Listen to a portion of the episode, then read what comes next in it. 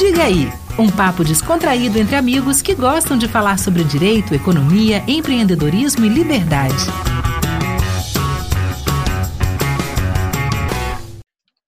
Fala galera, ouvintes aí do nosso podcast Diga aí, Direito, Liberdade, Economia e Empreendedorismo. Inclusive, Francisco, o Lucas disse que vai me dar um prêmio no dia que eu acertar a ordem correta, tá? Mas é isso mesmo, ah, é... o negócio é dinâmico aqui. Não, a gente aprende, na vigésima você está falando certo, tranquilo. Pois é.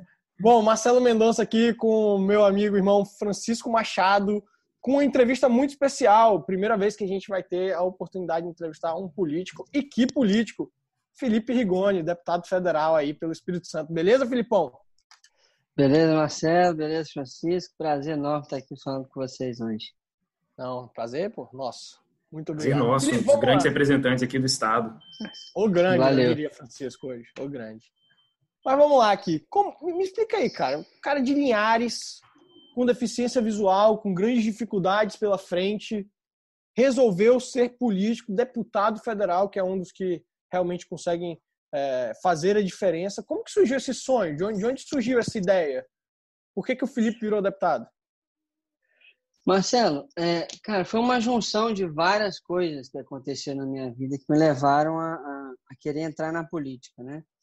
É, eu, eu, tento, acho que eu consigo explicar isso. Assim, a primeira coisa que me, que me veio isso na cabeça foi quando eu estava no movimento Empresa Júnior. Né? Eu passei cinco anos e meio no movimento Empresa Júnior, que é um movimento de empresas formadas por estudantes universitários. E eu fui presidente do conselho da Confederação Brasileira de Empresas Juniores. Então, nessa época, eu viajava o Brasil todo, eram 18 estados que tinham empresas juniores naquela época, mais de 300 empresas. E começou a, a ficar muito claro na minha cabeça o quão poderoso, né, o quão forte é quando você tem um grupo de pessoas, por mais diferentes que elas sejam, mas organizado ao redor de um objetivo, ao redor de um sonho. Isso ficou muito na minha cabeça, porque eu adorei fazer aquele trabalho naquela época. E aí, é, eu voltei para Linhares depois da faculdade, né? Eu estudei em Ouro Preto, Minas Gerais, e fui uhum. trabalhar com desenvolvimento humano, coaching, treinamento de empresa, etc. Lá em Linhares mesmo. E gostava muito do que fazia, só que eu comecei a perceber que se eu quisesse realmente transformar, né, ajudar a transformar a vida das pessoas em escala, muito melhor do que ajudar elas a tomar melhores decisões, que é o que eu fazia na minha profissão, era melhor eu garantir que elas teriam mais e melhores oportunidades na vida, né? Ou seja, oportunidade de educação, de emprego, de, de, de poder tomar uma iniciativa e abrir um negócio, etc. Claro. E foi aí que, que, que eu percebi que eu tinha que ir para a política, assim, porque hoje a política muito mais atrapalha do que ajuda, mas se fizer certo, consegue garantir que as oportunidades, que é a própria sociedade que cria, mas consegue garantir que elas cheguem nas pessoas, né? Então, foi daí que saiu política. Por isso que eu fui candidato a vereador, depois fui para o mestrado em Oxford, uhum. e aí decidi me tornar deputado federal. Então, mais ou menos isso aí. E, e qual foi, assim, já que você é, saiu, assim, enfim, uh, de, como você falou, orientar as pessoas que, que era melhor, né? Eles descobriram que era melhor para poder é, garantir mais oportunidades. Qual, foi, qual é o maior entrave hoje que você vê, Felipe, assim, para alguém uh, ter sucesso, assim, para alguém conseguir atingir o seu objetivo? Quando eu falo sucesso, isso é muito relativo de acordo com a pessoa. Tem uns para uns sucesso é ter mais dinheiro, para outros é ser mais reconhecido, para outros é ser feliz naquilo que faz e tal. Mas enfim, de, de qualquer que seja o sonho da pessoa, qual que você acha uhum. hoje que é o maior entrave que o brasileiro tem? Acho que são, são dois, tá? Não é um só. Ah. E, e, cada um deles podem ser decompostos em, em milhares. O primeiro deles é a, é a, é a nossa educação. Assim. no fim das contas, eu tive as oportunidades que tive, eu né, me tornei a pessoa que me tornei por conta da educação que eu tive, que foram uhum. meus pais que conseguiram me proporcionar. Né? Essa, essa não é a realidade da brutal maioria dos brasileiros brasileiros. Né? A nossa educação, apesar de ter melhorado bastante ao longo do tempo, ainda é muito ruim. Né? É, resultados educacionais de aprendizado são muito baixos em geral. Né? Até as metas são baixas. Né?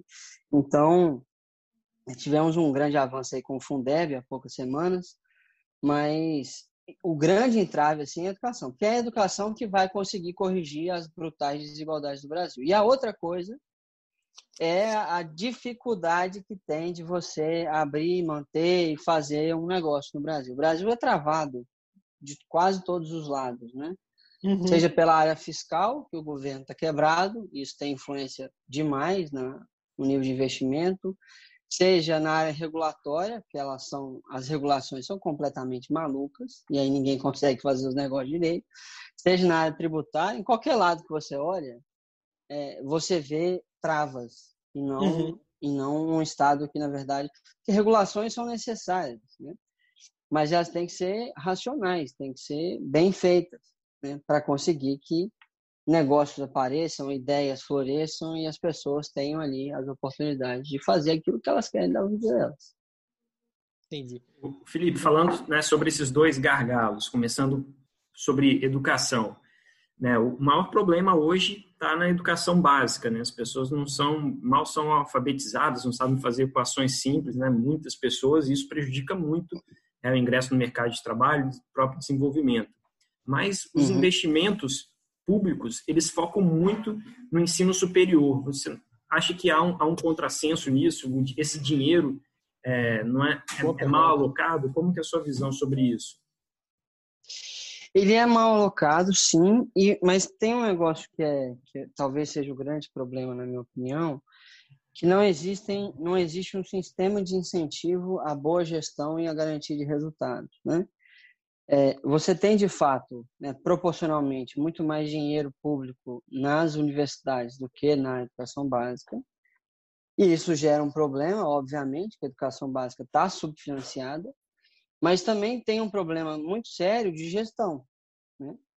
E isso é, é mais do que provado com as experiências, por exemplo, de Sobral, Focal dos Alves, Brejo Santo, que são cidades super pobres do Nordeste brasileiro, uhum e até o nosso exemplo aqui no estado, mas lá é, é ainda mais gritante, né? Super pobre, mas que tem resultados educacionais muito altos. São as melhores do Brasil. Então, assim, mostrando que o negócio é gestão. É lógico que nós precisamos de mais dinheiro, não é à toa que a gente aprovou um Fundeb que é maior agora. Mas a gente precisa também de criar esse sistema de incentivos a resultados, entendeu? Se a gente fizer isso, a gente consegue, através da gestão, das boas práticas e etc., melhorar muito o resultado. Resultado na educação, gente, é criança aprendendo. Qualquer coisa que você falar além disso é um pouco de história, entendeu? Sim, é, sim. é criança e jovem aprendendo português, matemática e as mais variadas habilidades que eles precisam aprender.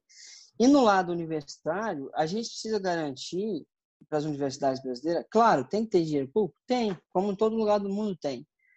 Mas eles têm que ter uma certa autonomia para conseguir, por exemplo, captar dinheiro privado, para conseguir ter os seus fundos de endowment e ter aí uma liberdade financeira um pouco maior, inclusive desonerando o próprio setor público, né? mas também garantindo essa, essa, essa autonomia financeira das próprias universidades. Então, tem muita coisa para fazer. Claro. Uma pergunta interessante, a gente está falando de educação, que eu concordo com tudo que você falou aí até agora. Você, você veria com alguma enfim, você acha que seria de alguma forma possível instituir o que o Friedman defendia, defende lá no livro Livre para Escolher, é, o sistema de vouchers nas faculdades? Você acha alguma forma possível? Ah, o sistema de voucher é aquele que você pega, em vez de, uhum. de, de bancar uma universidade pública que tem um custo altíssimo, é, você dá vouchers para os, os alunos, né? E estu, irem estudar em outras instituições privadas, etc. Você acha que isso seria possível, interessante? qual a sua opinião? Bom, bom, na educação superior ele existe, né? Que Isso, é o, superior. O ProUni, basicamente. É o ProUni, basicamente, que, que, que existe e é mais ou menos assim. Né? Não é exatamente então, um, um aumento, vamos ele... perguntar assim, você acha que um aumento a, a ponto de substituir a existência das universidades públicas? Acho que não. Acho que não, porque é o seguinte, é, em, em qualquer lugar do mundo você, você, você for pegar, as melhores universidades elas têm uma parcela grande de investimento público nelas também. Por conta do quê? Por conta de uma, de uma parcela da ciência básica, de uma parcela daquilo que é, que é ciência humana, que não é necessariamente é, financiada ali pelo interesse econômico. Tem que aumentar, naturalmente, né, a influência de interesse econômico, eu acho, em, em vários lugares do Brasil, mas tem um pedaço que é sim garantido pelo, pelo, pelo dinheiro público. Você pega Harvard, Oxford, que é onde eu estudei, etc., de 30% a 40% vem de dinheiro público do financiamento. O resto eles conseguem com bolsa, é, pagamento dos próprios estudantes, etc. Então, tem várias maneiras da gente melhorar o financiamento das universidades, hum. aumentando, inclusive, a participação privada, na minha opinião, e, e, inclusive conectando as universidades mais com a realidade é, que acontece no mundo, né? Que de ver em algumas universidades parece uma, uma, uma redoma.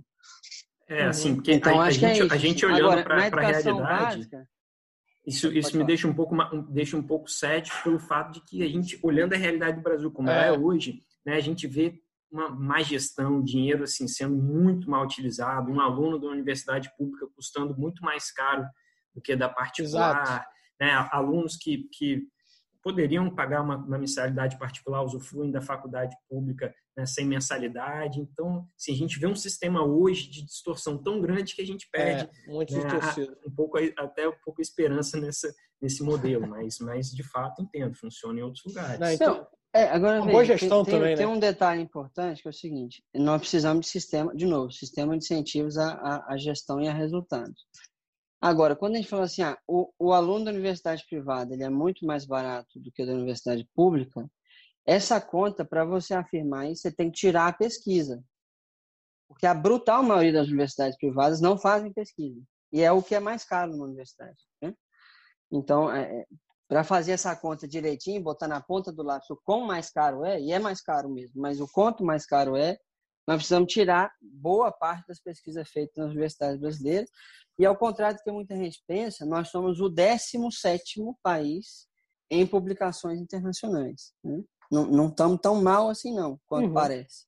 Mas, lógico, precisa de melhorar o sistema de incentivos, melhorar a questão de patentes, a conexão que tem com o setor privado e tudo mais. Dá para melhorar muito. Tá? Não, Entendi. Não, tem, não, tem muito caminho pela frente. É, essa questão da pesquisa realmente, porque, enfim, isso é, é um fato que a grande maioria estão dentro dos, dos, das universidades públicas. O problema todo eu acho que é, passa pelo desperdício, porque mesmo dentro da área de pesquisa, eu tenho certeza que tem muito desperdício, que poderia ser ah, alocado lógico. melhor, até mesmo dentro da, da própria área de pesquisa. Agora vem cá, uma pergunta assim. É... Enfim, te incomoda, e aí eu vou falar algo que é porque me incomoda, tá? Então, uhum. eu vou transmitir a pergunta para você. Te incomoda essa linha que a grande maioria das universidades públicas é, eu, eu, sei que não é, não, não é algo da faculdade, tá? Mas é algo, enfim, dos professores, enfim, que está ali. Te incomoda um pouco o fato de as grandes, a grande maioria das faculdades públicas trazerem uma linha é, de reforço do social, assim. E quando eu falo do social, não estou falando de, de política pública, eu estou falando daquela, uhum. daquela ideologia, às vezes até mesmo marxista mesmo, aquele negócio bem bem, bem pesado, sabe? É, te, te, incomoda ou, assim, por que, por que eu estou fazendo, fazendo essa pergunta? Porque eu acho que a faculdade deveria ser um local em que deveria haver, é, dar a oportunidade de cada um escolher o seu caminho, escolher a sua ideologia, se desenvolver.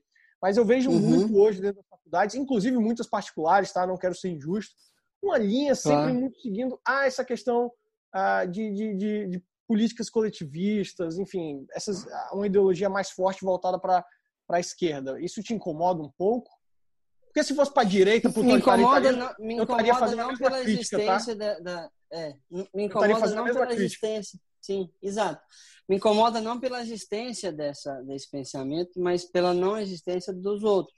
Perfeito, é, perfeito. É, perfeito. Porque assim, eu, eu, eu não eu, quero fim do, do pensamento socialista, exemplo, não, jamais. É lógico eu estudei na UFOP, por exemplo, é, eu não tive tantos problemas em relação a isso. Eu, não, eu, eu, vi muito poucos professores fazendo algum tipo de pregação, seja para um lado, seja para o outro.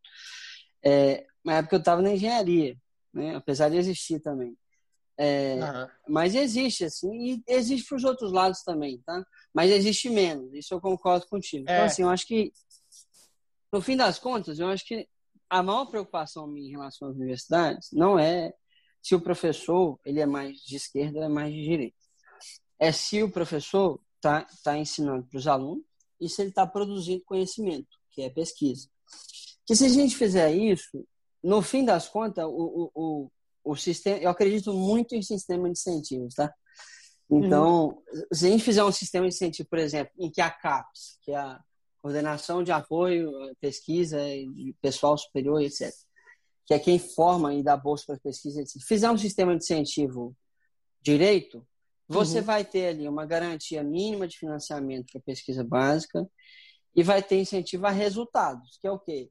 É o cara que pesquisa e publica numa revista relevante, é o cara que cria uma patente, é o cara que cria um novo negócio, é o cara que no lado das humanas publica livros, publica uhum. né, artigos em revistas relevantes. E isso aí vai evoluindo o pensamento independente da se claro. tem ideologia ou não.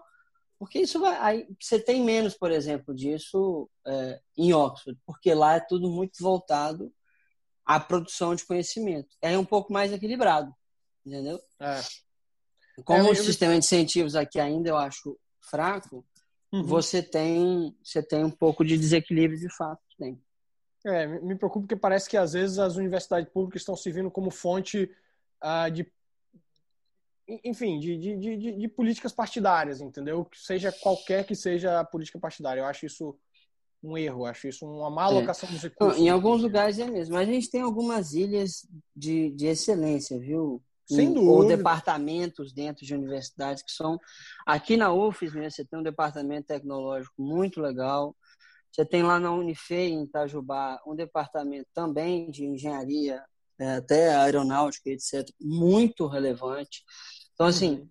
é, é, é lógico, eu critico o sistema como um todo, mas existem ali não só professores, alunos e, e, e, e departamentos que estão produzindo conhecimento de altíssimo nível. Tá? Não, com certeza. O que a gente precisa dar é luz para essas coisas, mais do que mais do que a gente faz hoje em dia. Ah, entendi, entendi. Francisco, a gente estava conversando é, outro dia sobre um assunto que é interessante. Eu queria ouvir a opinião de Felipe, que é a PL das fake news. É, eu dei uma lida na, na legislação, Felipe, e, e uhum. eu, vou, eu, vou, eu vou traduzir qual foi o meu sentimento lendo, né? Eu fui uhum. lendo a lei e falei assim, caramba, que irado.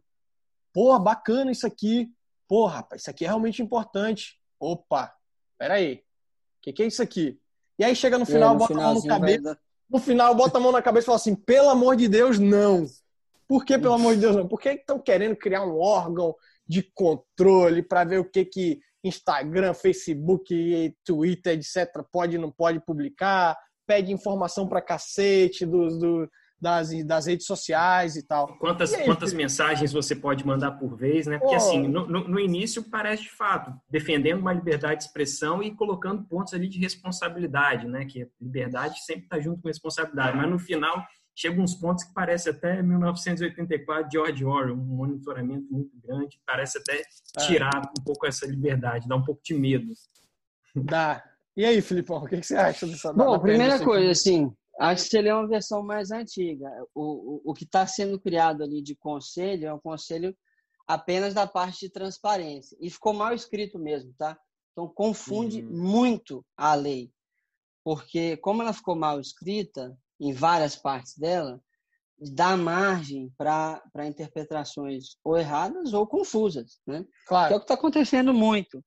Então, assim, não tem mais essa coisa de quantas mensagens você pode enviar, não pode enviar.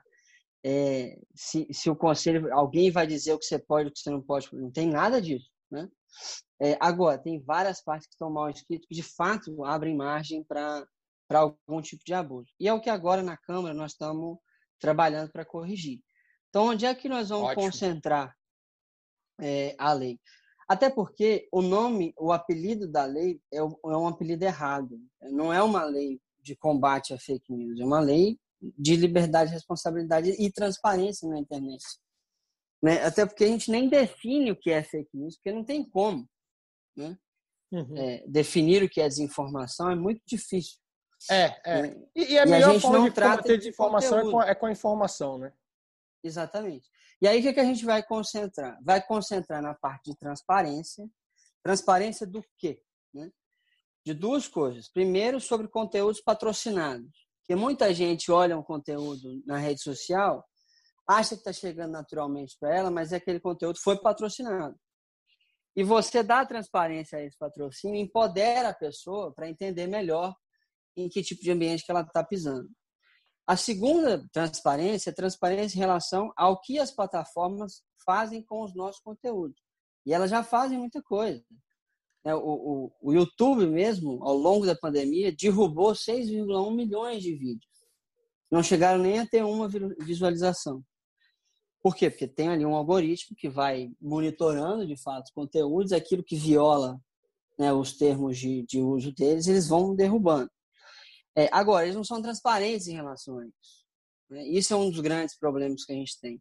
E a transparência né, nessa questão ajuda muito a gente entender o fenômeno da fake news. Igual a transparência em conta pública ajuda a gente entender o fenômeno da corrupção. Né? Então, assim, isso é uma coisa que a gente vai se concentrar e é uma parte que está boa no texto. E uma outra que eu acho que a gente deve, deve continuar é a parte de identificação de robôs. Porque não tem problema ter robô na internet, mas tem problema ele ter, ter nome de gente, parecer com gente, se comportar como gente, mas não ser uma pessoa. né?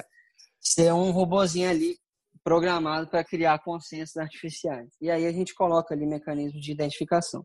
E tem várias outras coisas que estão em debate, mas nada definido, como, por exemplo, a educação midiática, que é algo que eu defendo muito. Tem ali já algumas provisões de educação midiática para né, começar né, um ensino de como é que a pessoa vasculha uma informação na internet. Como é que eu descubro se aquilo que chegou no meu WhatsApp é de fato o que está acontecendo. Né? Isso as pessoas não sabem, em geral.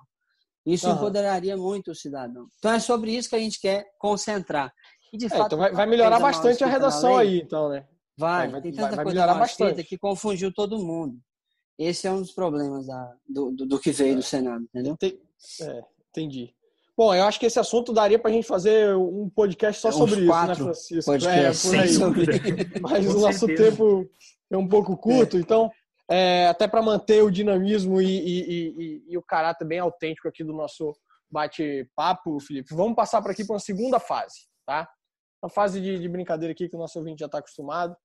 Basicamente, eu vou falar uma palavra e você tem que me dizer o que vem na sua cabeça é, quando eu falo essa palavra. Tranquilo? Vamos lá? Tranquilíssimo, vamos lá. Vamos lá. Vou começar fácil, tá? Eu vou começar fácil, mas não vai ser fácil o tempo inteiro, não. Um ídolo. Um ídolo, meu pai. Qual é o nome do seu pai? Ricardo Lopes. Ricardo Lopes, fica um abraço aí para ele. Um deputado federal que não seja o Felipe Rigoni. É, o deputado Luiz Antônio do Rio de Janeiro. Está tocando a comissão externa de acompanhamento do, do, do Covid-19. O cara é muito legal, super parceiro meu. Vou pesquisar mais sobre ele depois. Um livro. Um livro Em Busca de Sentido, do Victor Frankl. Rapaz, eu já li esse livro. Esse livro é, esse livro é brabo. O cara, o cara tem que ter estômago para ler esse livro, porque o que aquele cidadão é. passou, você fica pensando assim, meu irmão, não tenho, não, tenho, não tenho coragem de reclamar de nada. Fica a dica aí, tá, Francisco? Eu sei que você não leu. É, esse eu não conhecia. É, é irado. É meu livro favorito. É irado. O livro é muito bom. Muito bom mesmo. Um filme. Um filme? Ih, rapaz. Em Busca da Felicidade. É bom, é bom fazer É bem legal. É. O autor favorito? Putz, o autor favorito? Deixa eu pensar aqui, agora você me pegou. Ayn Rand? Hum. ah, ela é boa, mas não é favorito. mas eu sou suspeito pra falar dela. É. Bem suspeito. Tá, Cara, assim, se for de, de, se for de se for de livro assim de conhecimento aplicado, eu gosto muito do Assimago, que escreveu. Porque Falham as Nações. Ah, Assimago, é, sim, porra, muito bom livro, muito bom é, livro. E se, e se for de livro paradidático, é, eu adoro livro de, de, suspense policial e tal, então eu indicaria o Vince Flynn. Não conheço esse. Eu gosto bem de suspense policial. É, é bem interessante. também. Quando eu falo a seguinte palavra, o que, que vem na cabeça do, do Felipe Rigoni? Lula. Tem que estar tá preso, pô. ótimo. Ótimo. Eu Palmas. ia falar tá preso, mas não tá mais. Né? e na hora que eu falo Bolsonaro? É doido. Mas é o presidente do nosso país, nós estamos é. STF. aquilo que dá. STF. STF também está endoidando, cara. Ai, Faz um controle democrático, mas está ficando maluco ultimamente. Tá. E se eu pedir para Felipe indicar uma lei? Uma lei? Mas como assim, uma lei para quê? Uma lei, uma lei. Fala uma lei. Lei de liberdade econômica, lei, futura lei da, da do, lei do saneamento, lei, qual... lei de saneamento, uma lei. Uma lei Pô, irada. Lei de saneamento foi a lei que eu mais lutei para acontecer. Concordo, Boa. importante demais. Parabéns. Nova lei, novo marco legal de saneamento. E eu escolhi também a Lei Brasileira de Inclusão das Pessoas com Deficiência. Foi uma lei muito bem feita, eu não participei da, das discussões, que foi em 2015, mas é uma lei muito bem feita, vale a pena conhecer. Legal.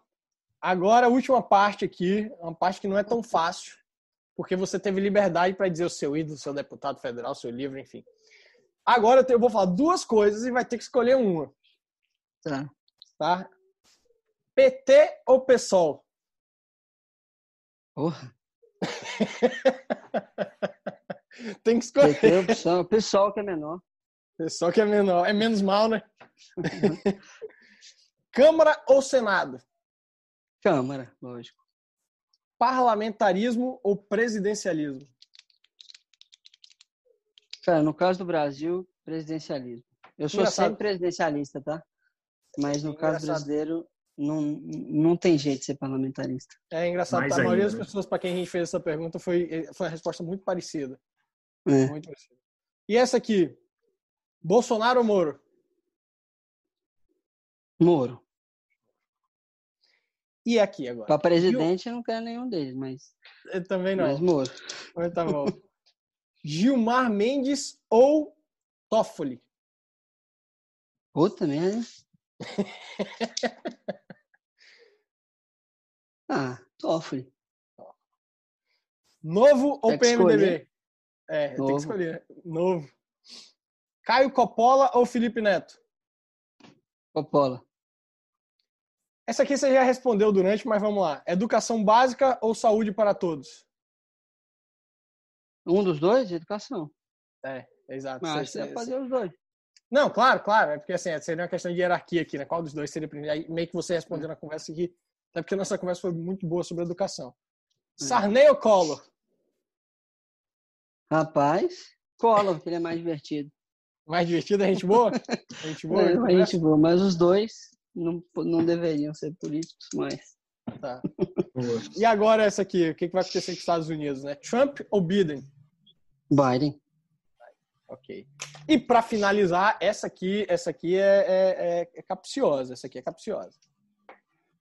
Se fosse para solucionar um dos dois, pobreza ou desigualdade, qual que o Felipe solucionaria? Pobreza é o mais urgente do Brasil. Sem dúvida. Desigualdade vem depois.